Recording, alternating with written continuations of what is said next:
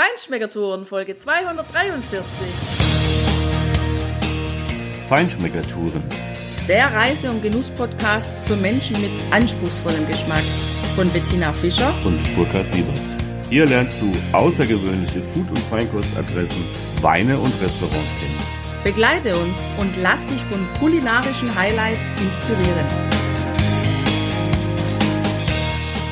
Was der Tatzelwurm ist, was die Pergelerziehung ist und warum das Weingut Meier Unterganzner Erbhof heißt und vieles mehr über typische Weine in Südtirol, das erfährst du in der heutigen Folge. Hallo, schön, dass du wieder bei uns bist.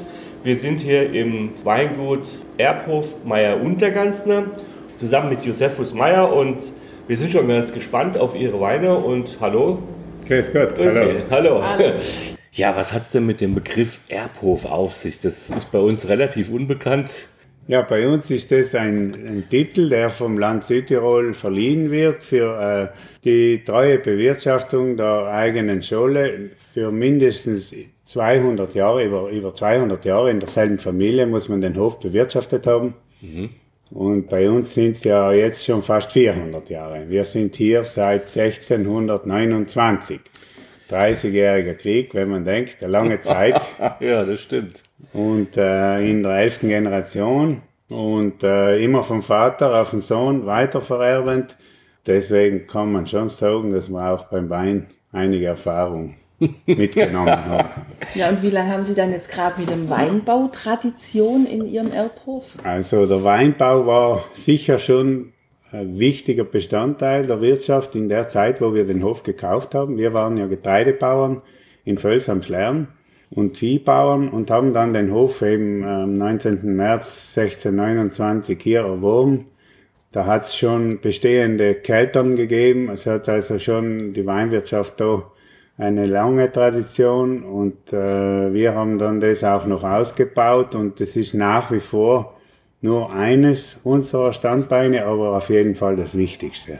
Also das heißt, Sie sind ja dann wahrscheinlich eines der ältesten Weingüter in Südtirol überhaupt? Ja, es gibt noch ältere, die Familie Priegel in Gierland zum Beispiel, aber es ist tatsächlich so, dass wir eines der ältesten hm. Weingüter äh, sind. Das heißt, im Prinzip sind Ihre Weinlagen an den optimalen Orten, weil es da schon seit Jahrhunderten Weinbau gibt. Ja, es ist so, dass natürlich Südtirol generell eine extrem lange Weintradition hat. Also noch in vorrömischer Zeit hat man schon in Südtirol Wein angebaut. Und deshalb gibt es natürlich in den besten Lagen äh, um Bozen, um Meran, auch im Unterland, äh, möchte ich sagen, Jahrtausende alte Weinberge, mhm. die also schon seit urdenklichen Zeiten bewirtschaftet worden sind. Mhm. Und Sie haben ja auch eine spezielle Reberziehung, habe ich gesehen. Ja, natürlich, die Pergola. Ja. Ist bei uns nach wie vor verbreitet. Es ist allerdings so, dass viele davon abgegangen sind. Das ist äh, arbeitsaufwendig. Wir bewirtschaften bei unseren in etwa 10 Hektar Fläche noch 95 Prozent auf Pergola gezogen. Also äh, wir haben auch andere Systeme, einen Drahtrahmen und auch noch einen Hochkordon. Für gewisse Sorten eignet sich das auch gut, aber bei den lokalen Sorten, Vernatsch und Lagrein, da bin ich zumindest der Meinung, dass es immer noch äh, vom Vorteil ist, wenn man auf Pergola zieht. Auch jetzt mit dem Klimawandel haben wir eigentlich da gute Vorteile, eine leichte Beschattung der Trauben. Man hat mehr Fruchtigkeit im Wein, die Trinkigkeit der Weine, also bleibt erhalten. Man hat bei guter Pflege und entsprechender Ausdünnung bessere Qualität meines Erachtens oder zumindest gleichwertige Qualität und gleichzeitig aber trotz Ausdünnung noch 10, 20 Prozent mehr Ertrag. Und damit kann man eigentlich schon auch die Mehrarbeit in Kauf nehmen. Mhm. Sofern man den Wein selbst auf Flaschen füllt, äh, glaube ich, lohnt sich das auch noch. Es gibt da geteilte Meinungen, aber ich bin der Überzeugung, dass es auch ganz stark von der Sorte abhängt. Also wenn ich sehr fäulnisanfällige Sorten anbaue, und in einer nicht besonders windigen Lage bin, dann würde ich auch jetzt schon auf den Drahtrahmen umstellen, weil man das einfach äh, von der Traubengesundheit her besser handeln kann. Bei uns ist aber der Lagrein speziell äh, die Sorte, die auch ein sehr hängendes Wachstum hat. insofern auch für Pergola sehr geeignet. Und mhm. die Trauben hängen im Herbst einfach wunderbar von der Pergola runter und man ist bei der Ernte also wesentlich leistungsfähiger, man ist schneller mhm. und man hat also eine Stundenleistung, die höher ist. Und es ist für mich auch ein Stück Tradition, dass man da dran mhm. festhält. Das heißt aber, also Sie lesen dann per Hand, oder? Wir lesen ja. alles von alles, Hand. Alles ja, von ja, Hand. ja, ja, ja, klarerweise. Ja. ja, das ist natürlich auch schon mal ein wesentlicher Garant für Qualität. Äh, wir haben ja hier jetzt schon den ersten Weißen im Glas, der Sauvignon, eine tolle Nase. Was sagen Sie zu Ihrem Sauvignon? Ja, der Sauvignon ist bei uns äh, eigentlich in Südtirol ja äh, sehr lange schon in Verbreitung. Vor allem im Gebiet von Terlan äh, gibt es den ja schon seit sehr, sehr langer Zeit. Äh, die, Im Übrigen auch ein Großteil der wichtigen französischen Sorten wurden äh, schon im vorvorigen Jahrhundert eingeführt äh, und vom Institut San Michele an Recce, also weit verbreitet. Sauvignon eignet sich für unsere Lagen schon, äh, speziell dort, wo es etwas kühler ist, weil er ja das Aroma dann viel besser entwickelt. In unserem Fall haben wir also da drei Lagen im Spiel. Also eine am Hangfuß auf 290 Höhenmetern, äh, das ist die Platt. Und dann der Bignatter Hof, der liegt auf 450. Dort haben wir einen wesentlichen Anteil vom Sauvignon. Und dann noch eine dritte Lage, eine Prachtfläche auf 600 Höhenmetern. Die Trauben werden also da auch separat gelesen, weil sie ja unterschiedlich reifen. Erst vor der Füllung wird dann ein, äh, die gesamte Assemblage gemacht und dann eben kommen die Qualitäten zusammen. In der Höhe hat man natürlich mehr Säure, mehr Aroma. In der tiefen Lage hat man dafür aber dann auch mehr Körperfülle und das ergänzt sich eigentlich richtig gut, wenn man die drei Lagen zusammenbringt. Wir bauen den absolut äh, zu 100 Prozent in Stahl aus wir lassen äh, die Schale ein bisschen mit dem Saft im Kontakt bei der Einmeischung, so ein paar Stunden Mazeration, kalte Mazeration in der Presse. Mhm. Und dann äh, wird schonend abgepresst und der Most geklärt und dann auch mit Reinhefe vergoren. Ja, ist ja, Tina, ein super schöner, runder, ja, sehr harmonischer Sauvignon, der die typischen Aromen hat, ja. Also ich finde den unheimlich angenehm, sehr trinkig auch. Sie haben ja. das Stichwort schon genannt vorhin. Es ist ja, das sind alles Lagen, die eigentlich äh, Nordost ausgerichtet sind. Also Bozner Becken ist ja sehr, sehr warm, ist eigentlich für Rotwein schon zu warm. Deshalb, wenn man in Bozen Weißwein anbaut, muss man, sollte man auf die höheren Lagen gehen oder eben auf die anderen Expositionen. Also nicht auf die Südexpositionen, weil dort ist entschieden zu warm für Weißwein. Speziell dann, wenn, wenn man jetzt in der Talsohle bleibt oder am Hangfuß. Mhm. Und deshalb haben wir das eigentlich bei unseren Lagen auch so eingeteilt, dass die wärmsten Lagen dem, dem Lagrein, dem St. Magdalena und dem Cabernet vorbehalten sind und die Weißweine eben auf der anderen Talseite mit, mit frischerem Klima. Ja, also das habe ich genauso auch empfunden jetzt beim Trinken von dem Weißwein, dass der erst richtig schön filigranisch, elegant, aber dann im Mund so richtig sein Volumen aus, breitet und auch jetzt so nach so ein paar Minuten habe ich tatsächlich wirklich nur die, immer nur den ganzen Mund voll und auch sehr mineralische Noten nehme ich mhm, wahr. Mhm. Also ja, das, das, bringt der sehr mit. Ja, toll. Also es ist wirklich, wirklich ein sehr schöner. Und das heißt, Sie haben, wenn ich das richtig verstehe, auch von den Lagen her sehr differenzierte Mikroklimen hier, oder? Das stimmt. Wir ja. sind ja jetzt da mit unserem Hof am Ausgang des Bozner Beckens Richtung Eisacktal. Da verengt sich das Tal also in das schmale Eisacktal rein und wir sind auch gleichzeitig am Ausgang des Eckentales. Das hat für uns also mehrere Vorteile, dass wir also unsere Lagen da sehr gut belüftet haben durch diese Trichterwirkung. Haben wir also da ständig Wind. Morgens kommt der Wind vom, äh, vom Berg runter, kühlt es schon von Abend her kommend ab untertags gegen Mittag so dreht sich dann der Wind, da kommt also der Gardaseewind drauf, die Ora, der drückt dann so um 11 Uhr vormittags äh, auf und, und da äh, dreht dann der Wind. Wir haben ungefähr nur eine Stunde Windstille. Und äh, wenn man jetzt auch aufs Blatt schaut, da hinter dem äh, Verkostungsraum, sieht man, dass da ständig Luftbewegung da ist. Und das ist eigentlich für unsere Tauben ja auch das Richtige, dass wir eigentlich kaum Probleme mit Fäulnis haben. Ja, das und äh, auch mit anderen Pilzkrankheiten sind wir eigentlich da schon relativ auf der sicheren Seite. Ja, das ist ziemlich vergleichbar mit dem Mistral aus Südfrankreich. Ja. Da so rund um den Mont Ventoux, die sind ja da auch wirklich gesegnet mit dem Wind. Und Ja, muss ja, dann viel, viel eben. weniger. Ähm, Muss ja, man auch Mittel- weniger spritzen, Genau. nicht, damit, man, damit man die Trauben gesund erhält. Ja. Äh, Es ist ja schon ein Vorteil. Wobei man natürlich auch im Herbst dann schon auch mal Situationen haben kann, wo es problematisch wird. Vor allem, wir haben halt auch gemerkt, dass die Reife mit dem Klimawandel schon auch vorgezogen ist mittlerweile und dass die Trauben auch noch in einer Phase, sagen wir mal, reif sind, wo, wo es noch sehr warm ist. Also das haben wir früher nicht so gehabt. Wir haben früher generell äh, den Weißwein eigentlich erst Ende September gelesen und die Rotweine, speziell äh, den Lagrein, dann erst ab Mitte, Ende Oktober. Und jetzt in den letzten 15, 20 Jahren merkt man doch, dass da also die Reife früher eintritt. Heuer haben wir zum Glück einmal ein Jahr, wo es wieder später ist. Okay. Ja. Das heißt, Sie merken den Klimawandel tatsächlich schon wirklich. Ja, nicht nur beim Wein. Also wir haben auch eine Feigenkultur. Wir produzieren im Jahr so zwischen 1000 und 2000 Kilogramm frische Feigen. Äh, und das ist also auch gerade an dieser Kultur, wo man ja zwei Ernten hat, also deutlich merkbar, dass die Ernte, also speziell bei der zweiten Ernte, dass das einfach zwei, drei Wochen früher ist als früher. Also das merkt man deutlich. Hui, ja, hoffen wir mal, dass wir das auch nicht mehr erleben müssen, dass man irgendwo in Stockholm Sauvignon anbauen kann. Ja, aber hier wird wahrscheinlich demnächst Banane und Ananas und solche Sachen wachsen. Na, hoffen wir nicht. Nein. So schnell geht's also trotzdem nicht.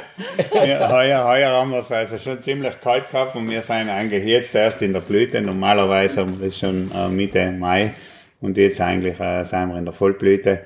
Und da haben wir jetzt Anfang Juni. Aber früher war es eigentlich immer so, dass in den letzten Maitagen die Aufblüte war. Und heuer sind wir eigentlich so, wie es früher war. Also es ist ja mal ein Trost, dass es nicht jedes Jahr noch früher wird. Ja, ja, ja, ja. Genau. Mit was machen wir denn weiter? Das interessiert mich. Was haben Sie denn noch? Ja, ich würde jetzt den Chardonnay probieren. Oh ja.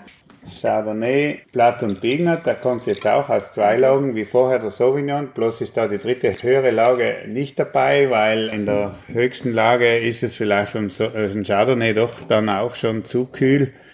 Chardonnay hat etwas höhere Lagenansprüche meines Erachtens. Da haben wir jetzt alles auch auf Pergola mit einer hohen Pflanzdichte, also da haben wir auch an die 8000 Stöcke pro Hektar eine Tragroute pro Stock. Früher hat man auf der Pergola ja auch bis zu drei, vier Tragrouten angeschnitten und äh, mittlerweile pflanzen wir recht eng und haben äh, dadurch auch weniger Ertrag pro Stock. Unser Betrieb ist seit 1984, also heuer im 37. Jahr ohne Kunstdünger unterwegs. Wir verwenden auch keine Unkrautvernichtungsmittel im Weinbau. Das ist eine Entscheidung, die schon sehr, sehr lange gefällt worden ist. Bringt uns, glaube ich, einmal zumindest für die Bodenqualität große Vorteile. Und die Reben kann man auch enger pflanzen, weil sie nicht so sehr vom Dünger getrieben sind. Also man hat mäßiges Wachstum, vor allem frühen Triebabschluss und auch eine gute Traubenreife. Beim Chardonnay haben wir da jetzt auch einen Mix von französischen und hiesigen Klonen. Es gibt ja den Chardonnay auch schon bei uns über 100 Jahre lang. Früher hat man den als gelben Weißburgunder bezeichnet. Man hat nicht gewusst, dass es äh, genetisch was anderes ist als Weißburgunder. Mittlerweile weiß man das ganz genau und ist auch äh, von der Traube her schon doch äh, unterschiedlich und vom Blatt vor allem. Er bringt uns eigentlich regelmäßig gute Qualitäten. Ein Teil wird im Holz vergoren, neues Holz, aber nur ungefähr 15-20 Prozent. Immer ohne Säureabbau. Ja, und ist, glaube ich, 2020 eigentlich recht ordentlich, auch von der Fülle her. Äh, probieren Sie mal. Ja, die hat schon mal auch eine sehr sortentypische Nase für mich. Sehr präsent in der Ich habe ein Nase. bisschen so gelbe, süße Banane in der Nase. Du bist wieder bei Mont Ventoux. Ja, ja, tatsächlich. Also gelbe Früchte, reife Früchte habe ich. Ja, klar. Ein ganz klein bisschen das Holz, aber ganz, ganz, ganz dezent. Also wenn sie es jetzt nicht gesagt hätten, hätte ich Ja, nicht es vermutet. ist ja eigentlich Ja. unser Ziel, dass man, dass man das eigentlich kaum merkt. Äh, ich habe schon mal äh, also zu 100% im Holz äh, eine kleine Partie ausgebaut und bin eigentlich dann wieder davon weg.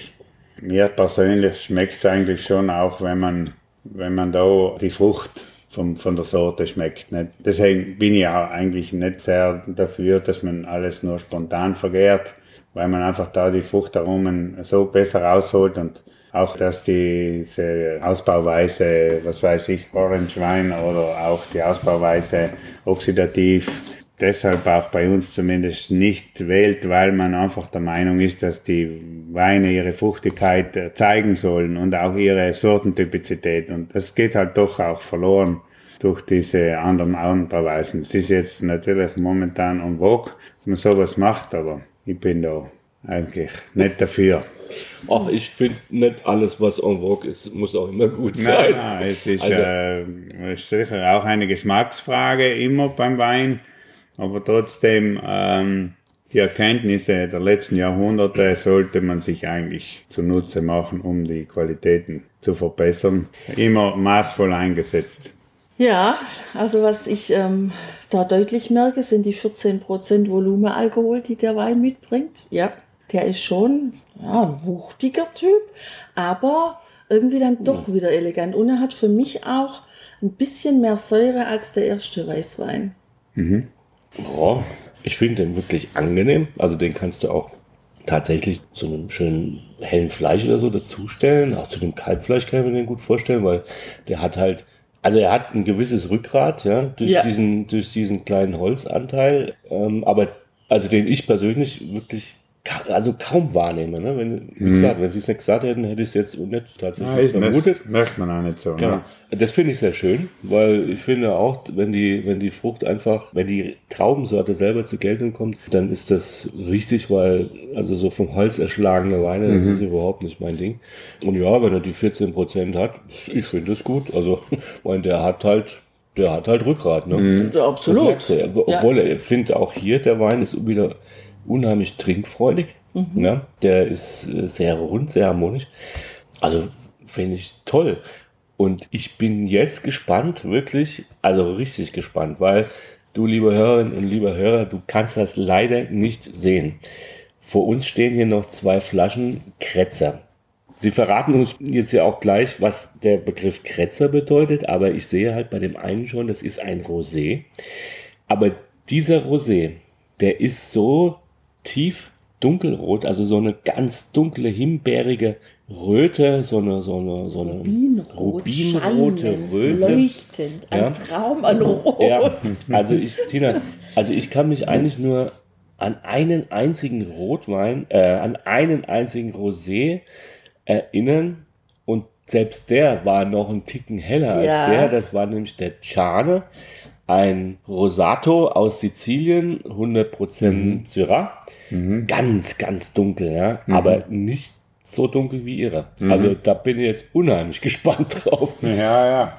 Es ist rein Grätzer äh, generell vielleicht etwas farbkräftiger als internationale Standard-Rosés, weil die einfach von der Taube so viel äh, Farbe mitkriegen. Lagrein ist ja eine tiefdunkle Sorte bei uns speziell äh, läuft es dann auch noch so, dass wir ein paar Stunden Schallenkontakt haben. Und so sind die eigentlich schon immer recht farbkräftig. Es hängt dann auch vom Jahrgang ab. Also letztes Jahr war es dann schon auch so, dass wir eigentlich im Verhältnis die Trauben auch schon in, in die hohe Reife gebracht haben. Und dann hat es auch noch schlechtes Wetter gehabt und die Trauben waren, die Schalen waren schon sehr brüchig. Und da haben wir dann auch mehr Farbe abgegeben. Das hängt auch damit zusammen. Mhm. Wobei das bei uns eigentlich immer so ist, dass unsere Kretzer relativ kräftig in der Farbe sind. Kretzer, äh, der Name Kretzer kommt von der Kretze. Die Kretze war ein geflochtener Weidenkorb, womit man die Schale vom Saft getrennt hat. Also es ist ja Kretzer oder Roséwein eben so, dass man den verarbeitet wie Weißwein, dass die Gärung dann eigentlich nur mehr mit reinem Traubensaft gemacht wird. Die Schalen bleiben ja außen vor. Äh, in unserem Fall eben erntet man am Morgen und abends zieht man dann äh, aus, aus der Maische den Saft weg. Also einen Seimostabzug sozusagen oder wie es die Franzosen sagen, Sainé. Und das äh, hat den Vorteil, dass man natürlich in die paar Stunden mit, Mai, mit Traubenschalenkontakt dann auch noch äh, Inhaltsstoffe mitnimmt, äh, Aromastoffe mitnimmt, die sonst bei der sofortigen Pressung vielleicht noch nicht so, so in dem Ausmaß mitkommen. Bringt ja viel Kraft. Gute Säure, also die Weine haben auch also schon äh, fast 7 Promille Säure, also bewusst ohne Säurebau. Wird bei uns beim Kretzer immer so gemacht. Dann gibt's eben, äh, eben diese zwei Qualitäten. Die äh, normale Qualität, die wir jetzt im Glas haben, die ist im Edelstahl vergoren. Hingegen die späte Lese, da gibt's auch noch einen Teil im Holz. Und was erwartet den Weinfreund, die Weinliebhaberin, wenn wir jetzt da reinriechen? Wenn wir da reinriechen, dann hat man eigentlich immer das typische Aroma, ein bisschen diese Himbeere, diese Erdbeere. Bei, bei der zunehmenden Reife geht es ein bisschen mehr Richtung Erdbeere. Das ist dann vor allem bei der späten Lese der Fall. Die Weine sind auch, also im Verhältnis für einen normalen Rosé ist sehr, sehr kräftig. Also das Gehalt, also Extraktgehalte um die 5, 26 Gramm pro Liter. Das ist eigentlich schon fast äh, Rotweinwert. Man kann auch sagen, natürlich, wenn man jetzt einmal von der Apfelsäure absieht, dass es recht weinige Roséweine sind, also nicht unbedingt so das klassische helle Lachs oder, oder noch heller, Blassfarben sozusagen. Und auch relativ dünn, es sind also schon sehr gehaltvoll, man also sehr gut als Essensbegleiter verwenden, speziell zu fette Gerichte oder auch zu einem Räucherlachs, wo ich speziell die späte Lese empfehle aber eben genauso zu, zu einer Speckmarende oder zu einem, einem guten Salami, die die Italiener machen. Das ist eine Sache, die gut passt. Mit der Säure putzt man den Gaumen gut aus und äh, es macht einfach auch Spaß im Sommer den Wein zu gegrillten zu servieren. Also das ist äh, wirklich ganz eine tolle Geschichte und man kann ihn also ruhig auch sehr gut abkühlen, also auf 10, 11, 12 Grad. Im Sommer ruhig auch noch einen Grad tiefer, weil er ja schnell warm wird im Glas. Naja, jetzt habe ich mal reingerochen und einen ersten Schluck genommen. Ich weiß gar nicht, ob der so lange im Glas bleibt oder, oder ob man den nicht lieber ziemlich schnell genießt. Ja? Ja, das ist schon. Ah, das ist schon boah. also was ganz was anderes, was man sonst so häufig probiert an Rosé. Ich finde auch, so wie Sie sagen, der ist wirklich knapp unterm Rotwein. Ja, ja, so ist es. Und so ähm, gerade wenn der dann gekühlt wird im Sommer auf der Terrasse, ich glaube, dass das ein Wein ist, der echt Spaß macht und auch vielleicht so in einer Runde mit Freunden was, ja, sowas zum Schnabulieren genau. nebenher, dann ist das echt. Ähm, eine super Ergänzung, also ja, zum klar. Essen. Also das ist eigentlich ein Sommerroter, genau. Ja, ja. Also den kann man auch super zu einem schönen Thunfischsteak oder so. Genau. ja, oder, genau. Ja. Ah ja, so wie Süditaliener ja auch in der Mittagspause, ja, die machen ja. ja oft auch ihren eigenen Wein für den eigenen Verbrauch, nicht viel. Und der wird dann richtig runterkühlt und teilweise mhm. kommen auch noch Eiswürfel ins Glas. Ja. Das kann ich mir da auch vorstellen. Ja, Alles. vom Körper her wird es aushalten. Ja, ne? gell? Absolut. Sonst machen wir es nicht so gern. Ja, das weiß ich. Wir spülen, wir spülen unsere Fässer mit Wein vor, nach der Fassreinigung mit Wasser. Deshalb äh, sehen wir es dann natürlich nicht so gern, wenn man da jemand Eiswürfel reinschmeißt. Aber ich habe es auch schon gemacht, ich gebe es zu. Wir versprechen, wir tun es nicht. ja, dann lieber so ein Glas Wasser dabei und Früher haben wir zu 100% Rosé gemacht aus Lagrein. Also mein Großvater hat den Lagrein nicht als Rotwein ausgebaut und es war scheinbar über viele, viele, viele Jahre so, dass man äh, den gesamten Lagrein als Roséwein bearbeitet hat. Wahrscheinlich hängt es auch damit zusammen, dass man natürlich viel äh, Wein über den Brenner geliefert hat, zum Teil auch als Most noch. Und da hat man das Gewicht von der, von der Schale vielleicht auch sparen wollen, dass man das nicht auch noch über den Brenner liefert, wo man den Trester dann sowieso wegschmeißt.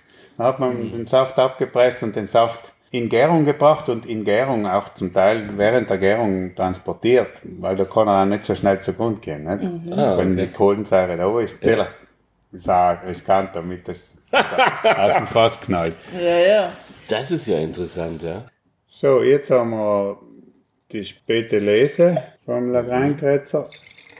Das ist jetzt äh, ein Teil der Trauben, sind also Botrytis-Trauben, die als Ganztrauben gepresst werden. Der Großteil ist natürlich auch Seimost. Da wird aber jetzt eben der süßeste Teil wird im, im neuen Barrikhaus gebaut.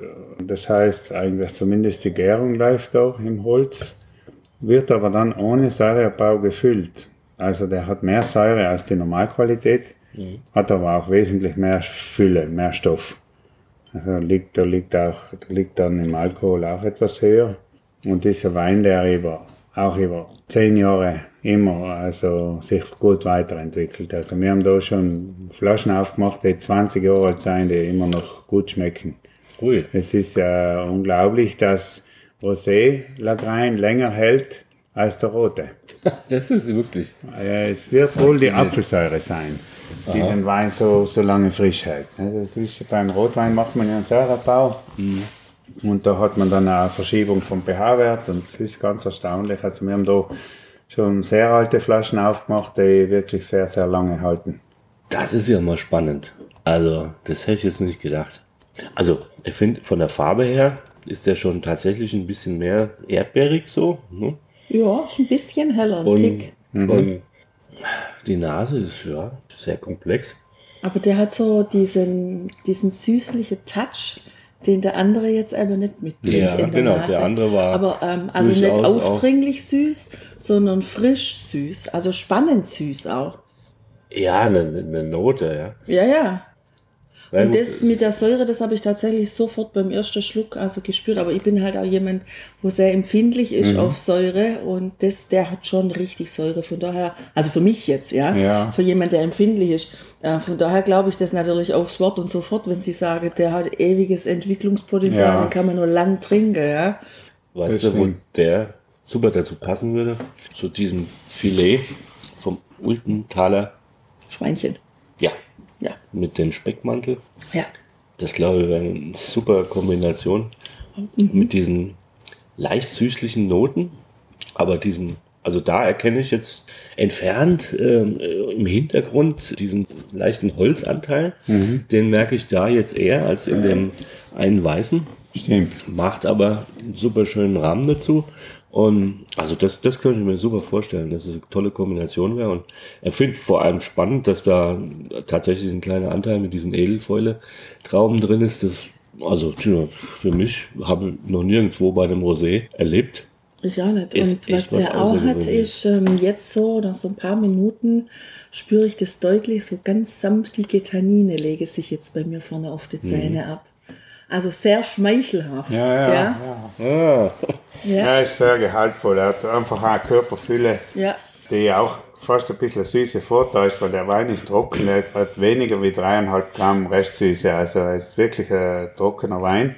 Aber ähm, macht einen, fast einen süßen Eindruck, nicht? obwohl er so viel Säure hat. Also es ist die Körperfülle selber, die den ja, Wein so ja. gut abpuffert. Nicht? Mhm. Ja, mhm. ja. Diese, diese Fruchtaromen, ja. Mhm. toll. Mhm. Also das ist wirklich also der andere war schon außergewöhnlich, aber der ist. Außergewöhnlich plus plus. ja, super. Ja, vielleicht klären wir jetzt noch ein Geheimnis auf, bevor wir für heute die Folge dann schließen, weil wir können dir, liebe Hörerinnen und lieber Hörer, noch was ganz Tolles versprechen, nämlich eine zweite Folge, weil wir haben hier noch ein paar Rotweine auf dem Tisch jetzt stehen zum Verkosten und auch noch über einiges mehr zu plaudern. Deshalb werden wir einfach eine zweite Folge hier über dieses wirklich außergewöhnliche Weingut in der Nähe von Bozen in Südtirol machen. Und ja, Herr Mayer, vielleicht noch kurz die Frage der Tatzelwurm. Ich habe es ja eingangs schon mal als Stichwort genannt. Was ist denn das für ein seltsames Wesen? Ja, der Tatzelwurm ist ein Fabelwesen, das schon also seit Jahrhunderten in, in den Tiroler Bergen und Weinbergen herumgeistert und äh, ist natürlich immer auch wieder ein Thema. Man glaubt ihn gesehen zu haben und man, manche behaupten, sie haben ihn gesehen. Für uns war das eben auch Grund genug als Tirolensis aus Wien. Das ist eine Vereinigung von Winzern, diesen Tatzelwurm als, als Wappentier oder als, als äh, Logo zu verwenden. Und wo wir behauptet haben, wir haben auch noch einen Namen gegeben, Dragus alpinus minoris. Gibt's natürlich nicht, aber macht Spaß. Ja, genau. Und er nimmt die süßesten Trauben und die süßesten Beeren in den sonnigsten Weinbergen und kommt auch mal ab und zu in den Keller den Wein zu verkosten. Ah. so ist er jetzt bei uns auf der Kapsel, also auf unserer Kapsel, die Weine, die, die den Tatzelwurm tragen dürfen, müssen aber auch verkostet werden von einer externen Kommission. Das heißt also, unsere sechs Betriebe, die also in Tirolensis aus Wien vereint sind, äh, haben auch eine spezielle Qualitätsphilosophie entwickelt. Wir haben uns da ein wenig angelehnt an das äh, deutsche VDP. Ja, okay. System. Bei uns ist es aber dann schon so, dass man nicht nur, wenn man einmal Mitglied ist, dann auch die Weine mit dem Logo abfüllen kann. Wir müssen auch eben alle Weine in die Prüfung bringen. Das ist eine Blindprobe und da wird dann von dieser Kommission externe Leute, Kellermeister, Sommeliers, auch Konsumenten sind dabei, die unsere Weine dann in der Blindprobe verkosten und dann, dann entscheiden, ob man eben dieses Logo auf die Flasche bringen kann oder nicht. Jetzt in der Corona-Zeit war es also schwierig, da haben wir das über ein Jahr lang jetzt auch eigenverantwortlich gemacht. Aber mhm. jetzt werden, sind wir dabei, wieder die Kommission einzusetzen, weil es war einfach nicht möglich, unter diesen Umständen die Weine von einer Gruppe verkosten zu mhm. lassen. Mhm. Die Verkostungen finden auf der Leinburg statt. Das ist unsere Versuchsanstalt in Südtirol und ist gleichzeitig aber als Betrieb auch Mitglied bei Tirolensis aus Wien. Die Vereinigung ist äh, mittlerweile mehr als 25 Jahre alt. Wir sind sechs Betriebe und tauschen uns mit den Erfahrungen aus, beraten uns gegenseitig, kritisieren uns gegenseitig. Wenn man was äh, mhm. meint, dass der Kollege einmal was falsch macht, kann man auch von Kollegen wieder mal lernen. Mhm. Das ist auch wichtig. Es ist ein schönes Vertrauensverhältnis entstanden. Wir machen gemeinsame Weinfeste, wir machen gemeinsame Weinproben mit Raritäten. Wir haben einen gemeinsamen Weinberg auf 1330 Ui. Höhenmetern. Das ist natürlich ganz was Besonderes. Solaris ohne Pflanzenschutz mhm. seit sechs Jahren. Drei Ernten bisher. Wir machen dann auch gemeinsam eine rote Cuvée. Wir machen gemeinsam eine weiße Cuvée und wir machen gemeinsam einen Sekt aus Lagrein. Mhm. Das sind unsere Ui. vier Projekte, die wir also gemeinsam machen. Und das sind jetzt alles Weine, die auch im höheren Preissegment angesiedelt sind, um eben auch die, äh, sagen wir mal, die Wertigkeit dieser Weine noch einmal zu unterstreichen. Es ist eine ganz eine wichtige Sache für uns, nach wie vor Tirolensis aus Wien unter die Leute zu bringen. Und wir sind auch offen für neue Mitglieder. Also es ist, wir stellen auch hohe Ansprüche an eventuelle neue Mitglieder haben auch die einen oder die anderen abgelehnt, die zu uns kommen wollten.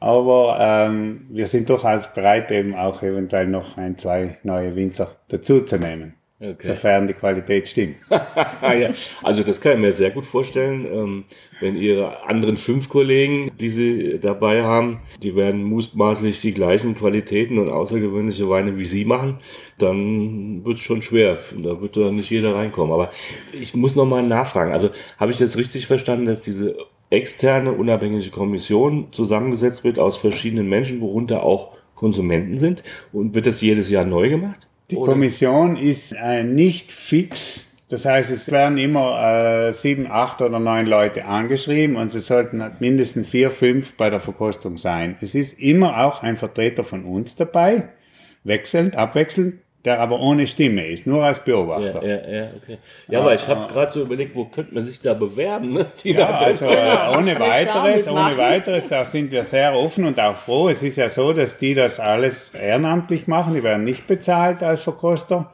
äh, kriegen dann natürlich bei unseren Veranstaltungen Einladung äh, für die äh, Raritätenverkostung, Einladungen für unsere Feste, wo sie natürlich dann bewirtet werden oder werden auch mal sonst mit ein paar guten Flaschen bedient, aber es wird nicht bezahlt für die Arbeit und das ist doch ein Aufwand. Wir haben in der Regel vier, fünf Sitzungen pro Jahr, wo die Weine vor der Füllung eingereicht werden und dann eben auch entschieden wird. Es muss ein einhelliger Beschluss sein. Es gibt manchmal auch natürlich Diskussion. Die Geschmäcker sind verschieden. Ja. Wichtig ist uns vor allem, dass die Qualitäten nach unten hin abgegrenzt werden. Das heißt also, es sollten nach unten keine Ausrutscher sein. Also es geht vor allem auch darum, dass man jetzt einmal irgendwelche fehlerhafte Weine aus, ausschließt. Also das sollte eigentlich nicht vorkommen, dass in der Gruppe Weine am Markt sind dann, vor allem wenn es dann die sind mit dem Logo, ja. die, die irgendwie äh, fehlerbehaftet ja, sind. Okay. Und es ist auch äh, wichtig, auch wenn man dann einmal einen Wein in die Probe bringt, der nicht ganz so gut schmeckt, dass man dann auch von diesen Leuten noch einen guten Rat kriegt, wie man das vielleicht vor der Füllung noch irgendwie hinkriegen kann, den, den Fehler zu beheben. Es gibt ja auch äh, hellertechnische Möglichkeiten. Es ist immer wichtig, dass man dann den entscheidenden Schritt der Füllung noch nicht macht. Es mhm, braucht mhm. Wein noch, manchmal auch noch Zeit im Fass, bis er so weit ist, dass man, dass man die richtige Qualität dann auch im Glas hat. Ja. Mhm. Das ist ja echt eine spannende Sache und vor allem eine ganz gute, also auch marketingtechnisch eine echt gute, weil bevor sie dann abfüllen, haben sie ja schon wirklich ähm, Feedback. Genau, und breites Feedback ja. und vor allem auch von der ganz wichtigen Konsumentenseite, dass sie dann im Grunde ja dann auch sicher sein können, wenn sie alles erfüllt haben, wenn sie ihn dann abfüllen, dann ist er auch wirklich wahrscheinlich sehr gut verkäuflich. Ja, das es, ist, es ist wirklich tolle Sache. Sicherheit mehr, ne? dass ja. man sagt, wir wissen jetzt auch irgendwo, wir kriegen ja auch dann ein schriftliches Feedback. Also es ist dann schon so, dass man manchmal so ein bisschen den Eindruck hat, ja, ja, so, jetzt kommt das Kommentar oft, wenn, wenn das dann in Summe kommt, auch so, machen wir wie bei Herzblatt. Welcher soll dein Lagrein sein? Nicht, ja, nicht jeder, nicht jeder hat natürlich die gleiche Meinung über den Wein und dann, wenn man das dann so zusammenfasst, ist das dann oft mal, wir sagen, sagen, ein bisschen undurchsichtig, aber wenn es wirklich fehlt, dass die Weine nicht gut sein und die kriegen dann auch nicht die Schleife, dann weiß man schon, aha, jetzt wenn fünf von sechs sagen, der, der hat einen Fehler, dann ja, ja. kann ich schon behaupten, als Produzent, der ist gut, aber er ist wahrscheinlich tatsächlich nicht gut. Nicht? Ja, ja, ja. Das, ist, das ist wichtig. Ja. Das ist wichtig, dass man das vermeidet. Ja, das, Wein, also, ich finde das toll. Den also, Wein dann nicht, ja. nicht rausbringt. Nicht? Ja. Oder, oder einmal äh, vielleicht anders noch schaut, dass man den hinkriegt. Nicht? Ja. Genau. Ja. super Sache.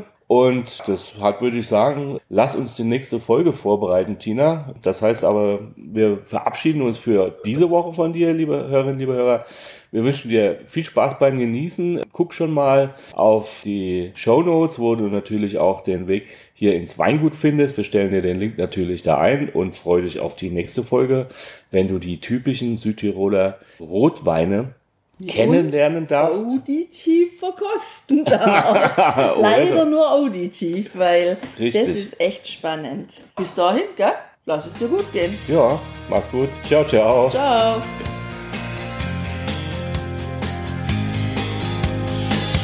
Hier endet dein Genusserlebnis noch lange nicht. Komm rüber auf unsere Homepage feinschmeckertouren.de und schau dir die Bilder zu unserer Show an. Dort findest du auch wertvolle Links zu den heutigen Empfehlungen. Verpasst keine Neuigkeiten mehr und trag dich am besten gleich in unseren Newsletter ein.